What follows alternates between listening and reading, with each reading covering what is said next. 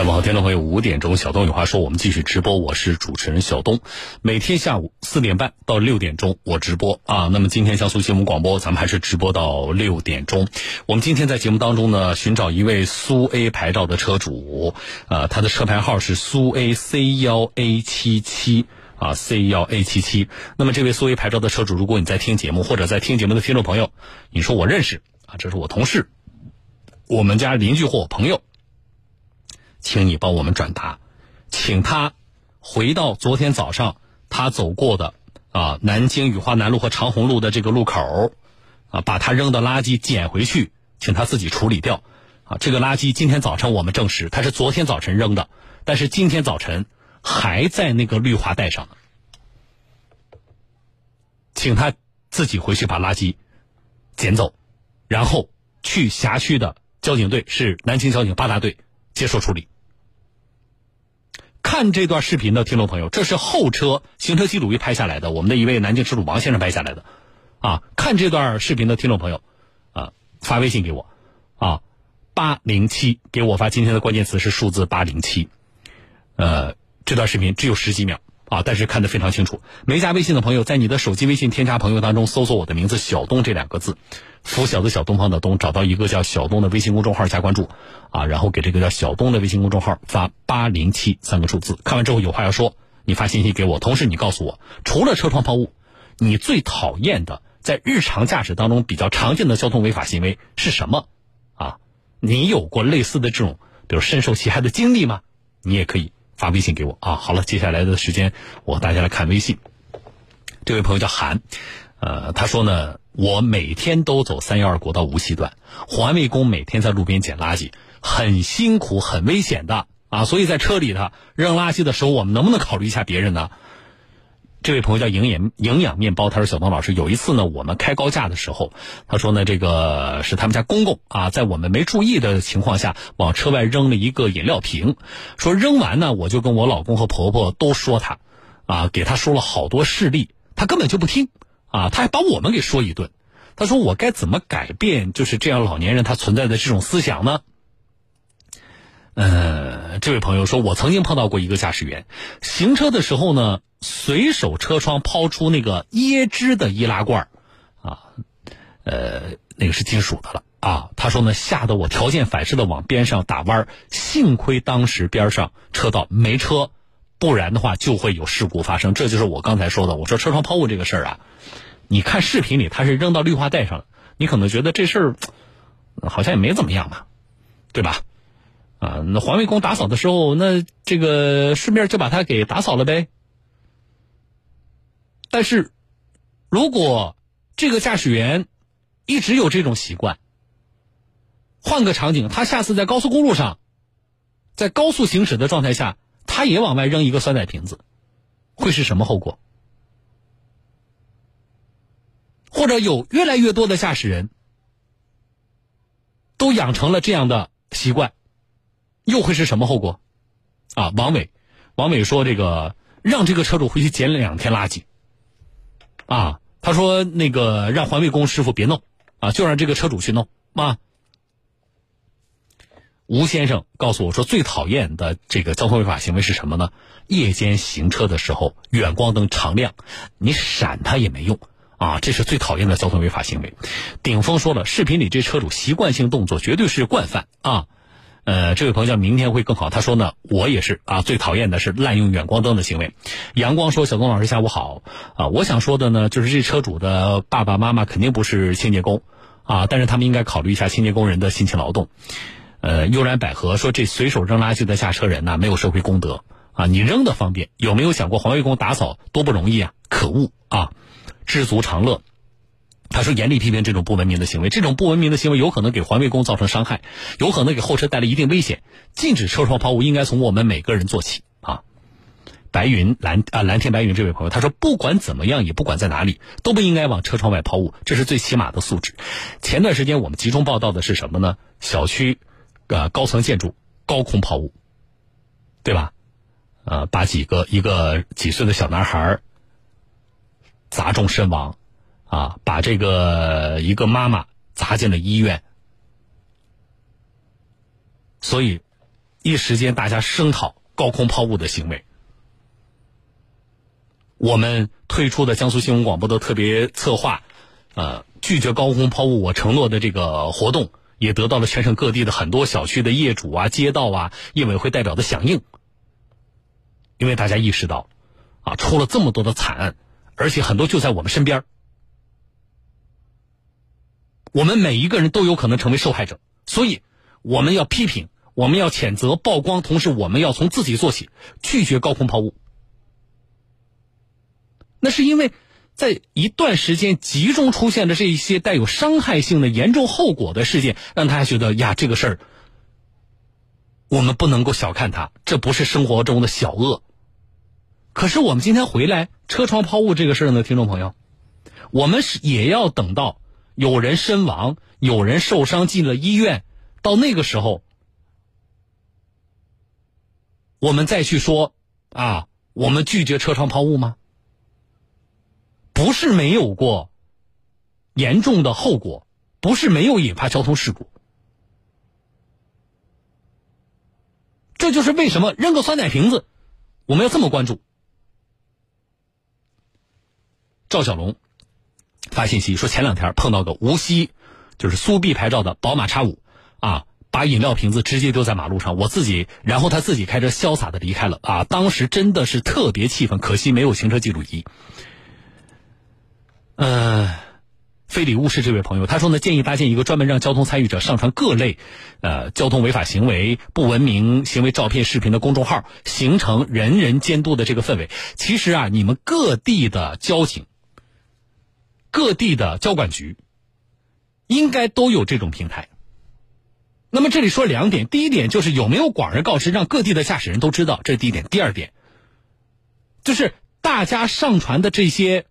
交通违法行为有没有都得到回应？因为我也碰到过，我们听众朋友小东，我把这个发给你啊。那么呃，大家告诉我说，小东，其实我发给你之前，我都已经发给了啊某某城市的交管局的微信公众号或者是交警队，但是呢，任何回应也没有啊。所以我们找到媒体了，我说不用说，我们说统一建一个啊，各地现在应该都有。那能不能广而告之一下，让开车人都知道，让每一个我们在路上的驾驶人都成为监督者？不用说，我们说统一建一个啊，各地现在应该都有。那能不能广而告之一下，让开车人都知道，让每一个我们在路上的驾驶人都成为监督者？当他在监督别人的时候，在一定程度上，他会内化，呃于心，然后会让每一个我们在路上的驾驶人都成为监督者。当他在监督别人的时候，在一定程度上，他会内化，呃于心，然后会对自己的行为有自主的约束。说我经常看到这种车啊，这是他最讨厌的交通违法行为。飘雪的日子，他说我是开货车的，我在车上准备了一个小等等很多。啊，有的人呐，素质真的是太差了。说我经常看到这种车啊，这是他最讨厌的交通违法行为。飘雪的日子，他说我是开货车的，我在车上准备了一个小等等很多啊，人呐，素质真的是太差了。驾培当中，为了一个小等等很多啊，人呐，素质真的是太差了。驾培当中，啊，有人送医院了，呃，然后我们才做这个事情，啊。姚先生，他说：“小东老师好，我曾经在等红绿灯的时候，前面一个公职人员随手扔了一团垃圾，啊，他说为什么公职人员呢？因为看到是公车，啊，抛物的人当时还穿着制服，他说看着很生气，啊，好，跟大家说说这个事今天呢，我在节目当中，我不仅说这个车窗抛物的这事我还跟大家说，我说你最，呃，讨厌的交通违法行为，然后大家列举了一些，比如说滥用远光灯，啊，比如说开车玩手机。”对吧？比如说这个，呃，骑着这个，呃，分道线，啊，占两股车道，呃，比如说加塞儿。好，听众朋友，包括车上抛物这些行为，我们几乎每天在路上，你都会看到一种或几种。不夸张的说，几乎每天都能看到至少一种或几种。那么，我们每天都能看到的行为，啊，它比较广泛、普遍的存在，是不是就说这个就是正常的？现在啊，如果出现一些什么样的事情呢？我举点例子，比如说性侵未成年人，对吧？性侵未成年人，只要发生一起，你看看大家，你看网友的留言，你看看大家对事件的关注，说明什么？大家觉得我们对这种行为不能容忍。可是回来说高空抛物啊，不文明养犬。车窗抛物，啊，这个乱用远光灯，这些行为，小东好像也没有那么严重，也没有那么坏，没有那么恶劣。我们如果把大家反应强烈的那种，比如说性侵未成年人这种事情，啊啊，拐卖妇女儿童这种事情，我们称为什么大恶？啊，那么。今天说的像车窗往外扔个酸奶瓶这种事小东，生活中的小恶吧。可是听众朋友，我们想一想，我们有没有这样的一种情况？我们对于大恶咬牙切齿，但是我们对于生活当中的一些小恶习习以为常，有没有？那么我今天借这个啊，我想跟大家说，做节目我们相当长的一段时间，呃。接到了不少听众朋友反映的，我们也整理了相关的素材，就是这些生活中的小恶习。我今天就想跟大家说，不要纵容生活中的小恶，比如说车窗抛物、乱用远光灯、高铁上抽烟、高空抛物、不文明养犬，这些非常常见，甚至可能我们的身上有的时候不注意也会出现一两样的这些生活中的小恶习，不要纵容他们。这些小的。这个不好的习惯造成人员伤或亡，这种概率呢不大，啊，你说高空抛物那么多啊，砸死人的才几件呢？是小概率事件，也很难说他们会直接带来财产损失。按照传统观念，似乎大家说一句不文明，甚至你骂他一句缺德，这事好像就完了。但是我希望的是，我们慢慢改变这种观念。我们慢慢改变这种观念，比如说今天我说这个车窗抛物，我们好多的听众朋友表达了非常鲜明的观点，对这个事情怎么看？哎，我觉得这是好的，就是我们越来越多的朋友，我们希望大家意识到，对于这些生活中的小恶习，我们要不仅要强势围观。什么叫强势围观？我们不要看了之后觉得没无所谓，啊，我们要关注，更重要的，我们要表达态度。而对于车窗抛物，这是明确的交通违法行为，我们也希望执法机关依法严惩。就是民间的意见啊，执法机关的这个呃态度都要非常明确。这里分享几点，这也是我觉得我们很多的听众朋友跟我交流过的。第一，对于我们每一个人来说啊，每一个普通的我们的这个公民来说，我觉得要牢记“勿以恶小而为之”这句话。啊，孩子都会背“勿以善小而不为，勿以恶小而为之”吗？在今天，每一个我们这个个体，哪怕再渺小，都能够成就了不起的壮举，啊，也可能造成无法挽回的损失。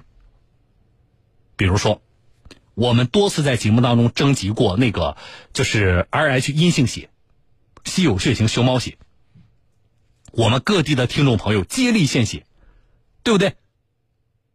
我们已经救了好几个人了，听众朋友。这就是每一个渺小的个体成就的壮举。